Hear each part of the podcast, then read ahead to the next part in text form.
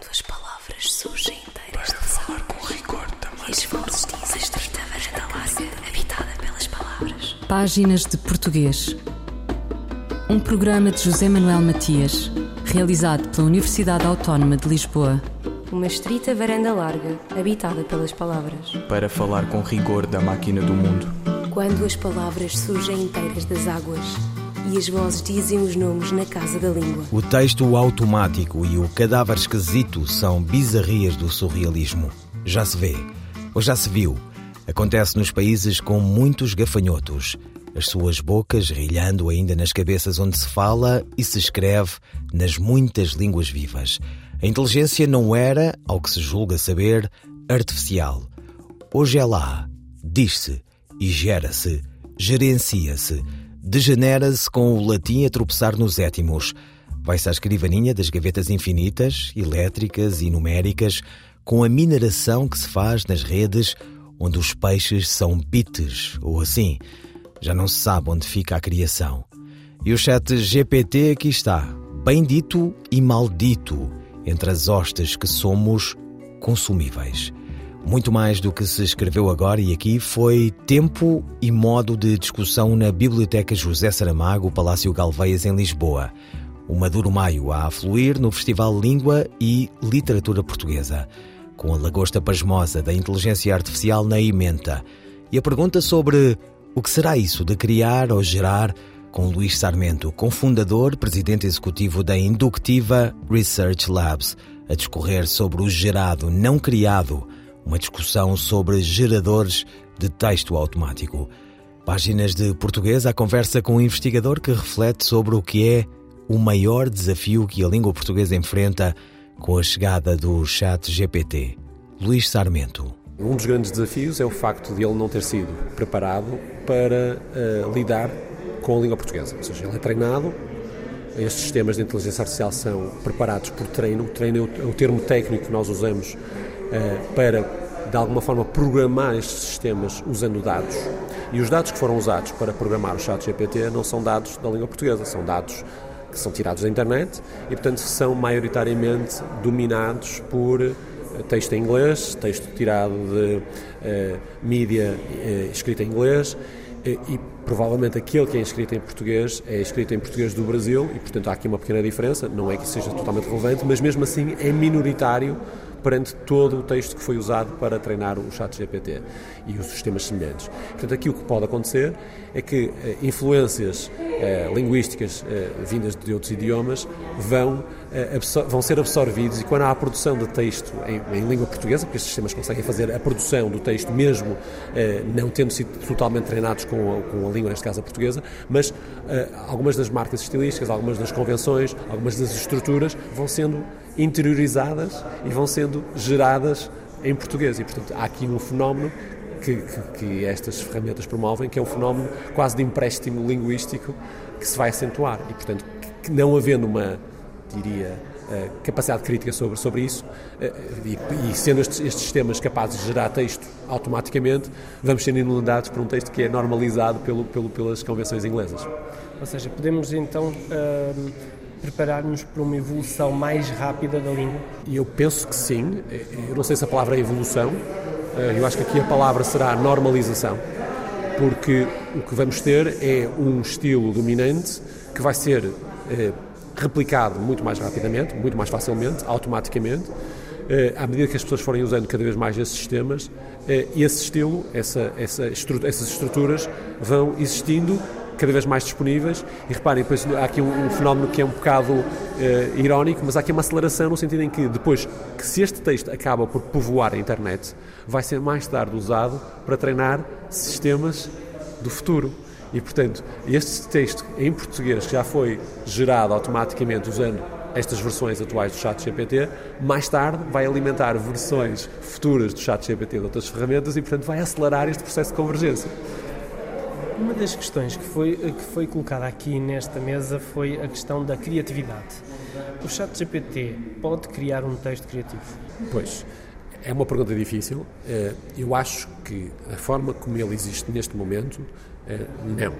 Eh, mas também depende de qual é a nossa definição de criatividade, não é? Se nós pensar, nós podemos pensar que um texto uh, gerado pelo chat GPT é, segue um pouco o dadaísmo, ou seja, há uma componente aleatória na produção do texto. E, portanto, é natural que o produto final possa ter alguns traços que são surpreendentes e possam, podem ser interpretados surpreendentes porque eh, neste processo de geração em que algumas das partes são, por assim dizer, tiradas à sorte, mas consistentes linguisticamente, pode ser que o significado seja de tal forma original, é? Que, que, é difícil, porque estes sistemas não estão preparados para produzir texto tão desviante daquilo, daquilo que viram, não é? mas pode ser que isso aconteça, é, é provável, mas de uma forma, de uma forma geral, o mais provável ainda é que não haja grande criatividade, ou seja, grande diferença no texto produzido. O texto produzido aproxima-se de tudo aquilo que foi visto anteriormente. Agora, é muito difícil avaliar a criatividade quando nós não conhecemos o universo de coisas que foram criadas, mas a máquina conhece, entre aspas. Ou seja, a máquina viu tanto texto, tanto texto, tanto texto, não é?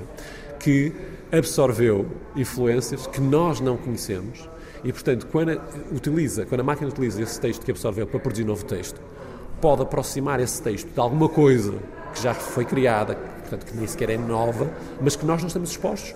E, portanto, ao vermos esta nova peça, vamos ter dificuldade em avaliar se ela é criativa ou se não é criativa. É difícil, não é? E, portanto, há aqui um fenómeno de percepção que dificulta dizer se estas máquinas são criativas ou não.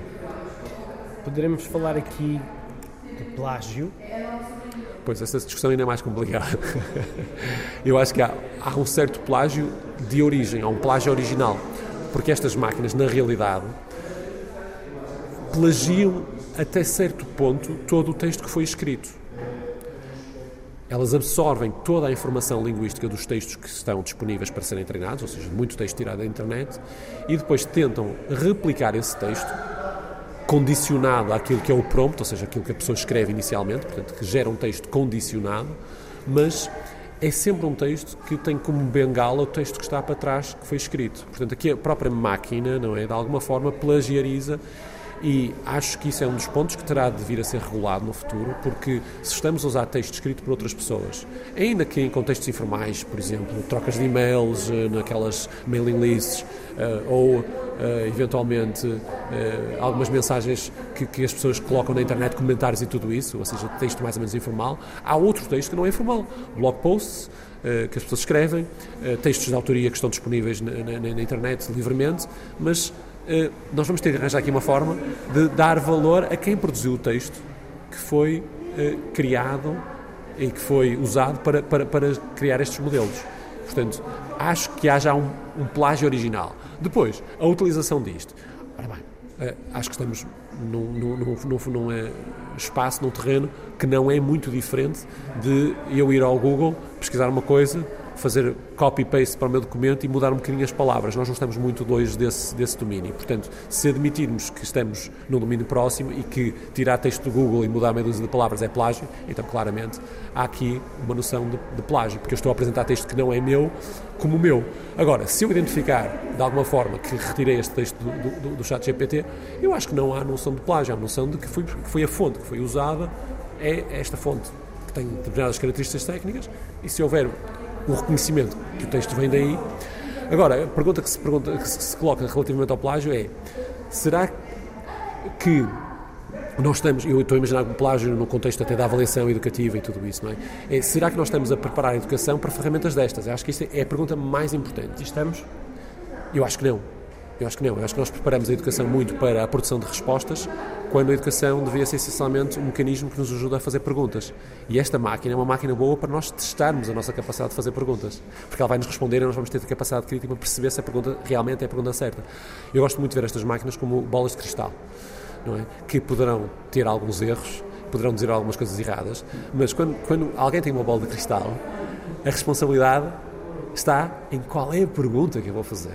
E acho que nós ainda não temos um, um, um sistema educativo que promova é, o pensamento da pergunta e depois a avaliação crítica da resposta. Portanto, acho que temos de mudar um bocadinho o nosso sistema educativo porque estas ferramentas vão ser cada vez mais normais. Já tínhamos o Google que de alguma forma nos dava respostas, já não estávamos muito longe disso. Agora, além de nos dar respostas muitas vezes erradas, porque o mecanismo de, de funcionamento destes, destes sistemas tem a incapacidade de ser eh, por sistema verdadeiro, ou seja, não é isso que esses sistemas estão preparados para fazer, eles estão preparados para serem linguisticamente corretos e, eh, por arrastamento, maioritariamente corretos também do ponto de vista factual, mas isso não é garantido, isso não é garantido no próprio treino do sistema. Portanto, nós não estamos muito longe de onde já estávamos eh, e acho que tem de haver na educação um enfoque muito mais nas perguntas e menos nas respostas. Portanto, se calhar enunciados mais abertos, que levam a que o aluno tenha de fazer perguntas a ele próprio e depois as respostas vai buscá-las ao Google, vai buscá-las na enciclopédia, vai buscar onde quiser, não é? Mas a pergunta é que é o chave. Luís Sarmento, cofundador e presidente executivo da Inductiva Research Lab,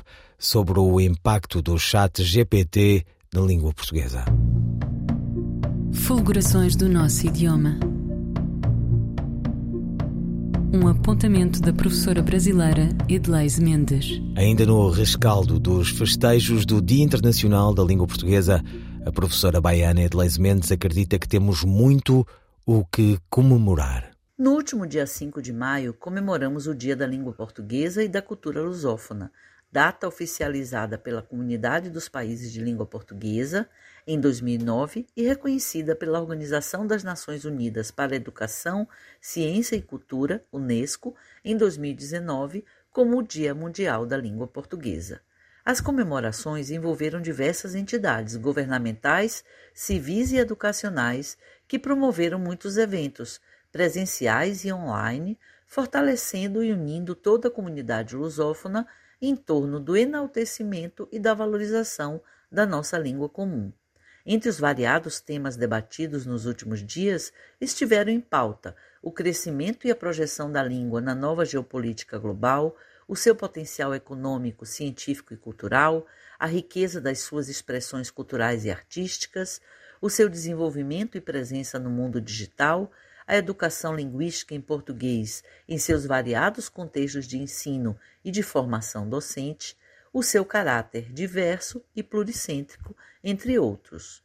Como se vê, a diversidade temática abordada revela-nos a multiplicidade de interesses e de reflexões em torno da língua, a partir de diferentes setores da sociedade, agregando novas perspectivas e projeções para o português nas próximas décadas. Algo que merece destaque em todo esse movimento é o fato de que pouco se vê em outros espaços linguísticos como a francofonia, a hispanofonia e a anglofonia, por exemplo, ações e discussões aprofundadas sobre o potencial colaborativo e aglutinador da língua, considerando-se as suas variadas expressões linguísticas e culturais. O tema do pluricentrismo do português, que começou a circular com mais força na CPLP e nos ambientes acadêmicos no final da primeira década do século XXI, hoje ocupa espaços mais amplos, que vão desde as políticas linguísticas desenvolvidas pelos governos até as práticas pedagógicas em sala de aula de professores em todo o mundo. Assim, cada vez mais, em variados contextos de reflexão e de ação, reforça-se o desejo de toda a nossa comunidade, a partir de diferentes instâncias governamentais, políticas e educacionais, de que trabalhemos em conjunto para o crescimento e o fortalecimento do português, através do desenvolvimento de ações compartilhadas, colaborativas e supranacionais. Por tudo isso, temos muito a comemorar, pois a língua portuguesa transborda e transforma-se em motivo de união de todos que nela nascemos ou a adotamos como língua de interação com o mundo. Para nós, todo dia é Dia da Língua Portuguesa.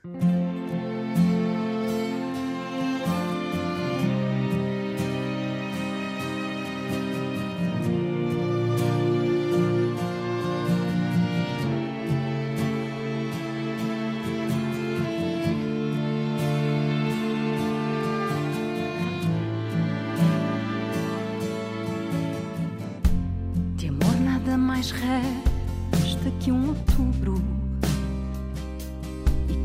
mais amada, mais desisto. Quanto mais tu me despes, mais me cubro. E quanto mais me escondo, mais me avisto. E sei que mais te enleio e te deslumbro. Mais me ofusco, mais existo. Por dentro me ilumino, solo oculto, por fora te ajoelho,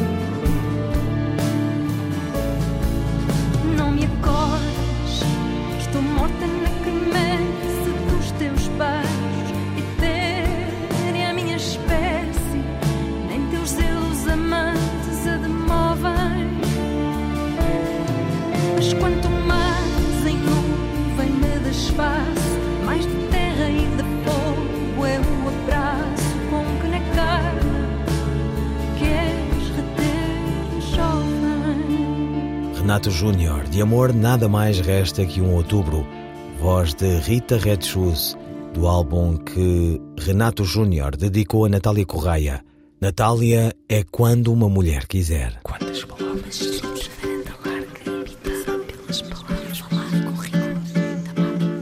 Voltamos à conversa com Luís Sarmento, cofundador e presidente executivo da Inductiva Research Labs, sobre o impacto do chat GPT na língua portuguesa. O tema dominou o Festival Língua e Literatura Portuguesa, que decorreu na primeira semana de maio no Palácio Galveias, em Lisboa.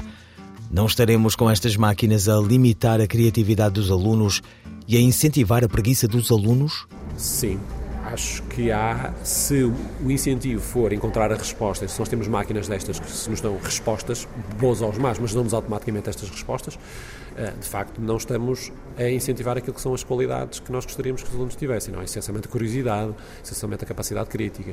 Eh, Portanto, acho que estas máquinas têm um certo perigo.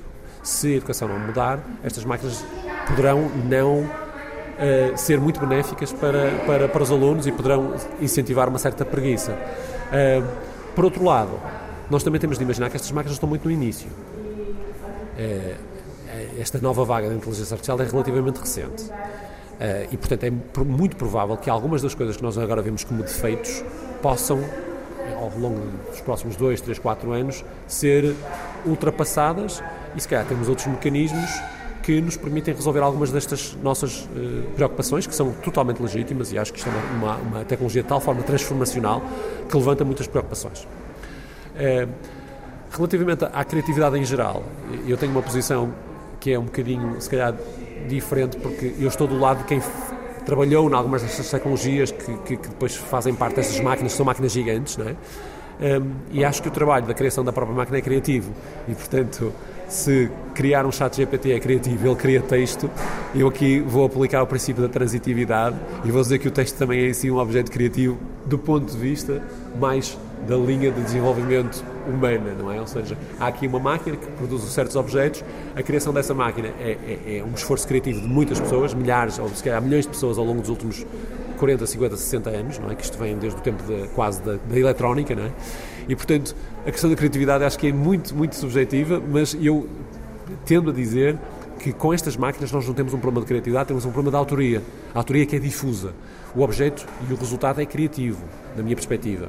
Agora, se é linguisticamente, literariamente criativo, isso obviamente é mais complicado e há críticos que sabem avaliar isso, mas eh, toda a cadeia, na minha perspectiva, é criativa. Como é que olha para o futuro? Em relação ao chat GPT, em relação à língua portuguesa?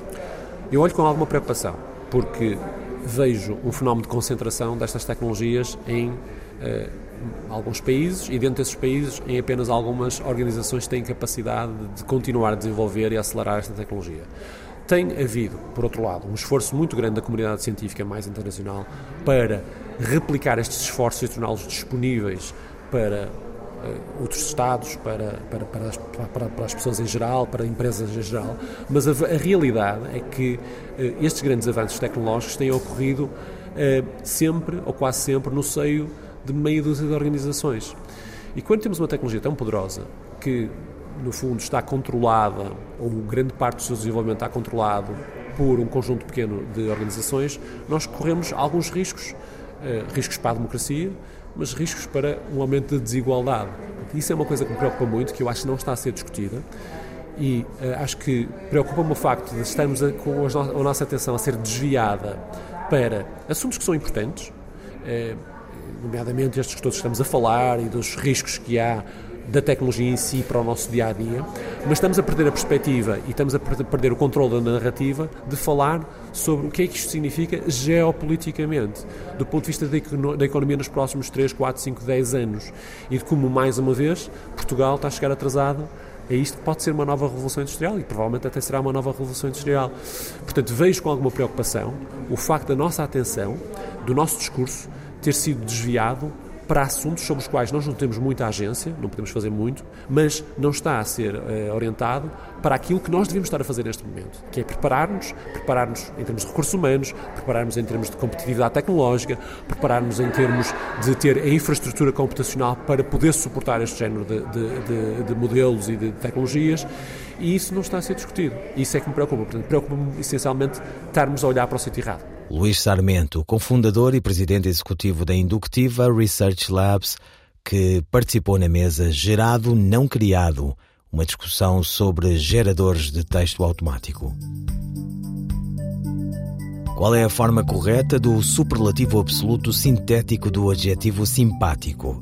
Será a forma simpatiquíssimo ou a forma simpaticíssimo? A resposta de Carla Marques. Ambas as possibilidades estão corretas. A diferença entre elas está relacionada com o seu percurso de formação. Simpaticíssimo evoluiu por via erudita e resulta da junção do sufixo de flexão íssimo ao radical latino simpático. O encontro do grafema se, pertencente ao radical, com o grafema i, pertencente ao sufixo, justifica a leitura com o som se em simpaticíssimo. A forma simpatiquíssimo, por seu turno, evoluiu por via popular e resulta igualmente da junção do sufixo íssimo a simpático. No entanto, neste caso, registou-se uma acomodação vocálica que permitiu a manutenção do som que antes do sufixo. Por essa razão, a palavra simpatiquíssimo se escreve com que seguido de u antes do sufixo íssimo. Em português, têm vitalidade muitas formas adjetivas que evoluíram por via erudita. Entre elas podemos assinalar, por exemplo, amabilíssimo, amicíssimo, antiquíssimo, ferocíssimo, dulcíssimo ou credulíssimo. Carla Marques, linguista. Eu, El Rei, faço saber aos que este alvará virem que hei por bem me apraz dar licença a Luís de Camões para que possa fazer imprimir nesta cidade de Lisboa uma obra em octava rima chamada Os Lusíadas. Estante Maior, em colaboração com o Plano Nacional de Leitura. Ode à Paz, de Natália Correia. Pela verdade, pelo riso pela luz, pela beleza, pelas aves que voam no olhar de uma criança, pela limpeza do vento, pelos atos de pureza, pela alegria, pelo vinho, pela música, pela dança, pela branda melodia do rumor dos regatos, pelo fulgor do estio, pelo azul do claro dia pelas flores que esmaltam os campos, pelo sossego dos pastos, pela exatidão das rosas, pela sabedoria, pelas pérolas que gotejam dos olhos dos amantes, pelos prodígios que são verdadeiros nos sonhos, pelo amor, pela liberdade, pelas coisas radiantes, pelos aromas maduros de suaves outonos, pela futura manhã dos grandes transparentes, pelas entranhas maternas e fecundas da terra, pelas lágrimas das mães a quem nuvens sangrentas arrebatam os filhos para a torpeza da guerra. Eu te conjuro, ó paz, eu te invoco, ó benigna, ó santa, ó talismã contra a indústria feroz.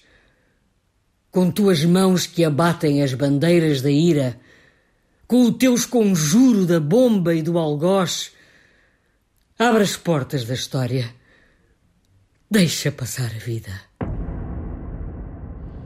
Um poema de Natália Correia, na voz da atriz Maria Henrique, a autora de uma estátua para Herodes.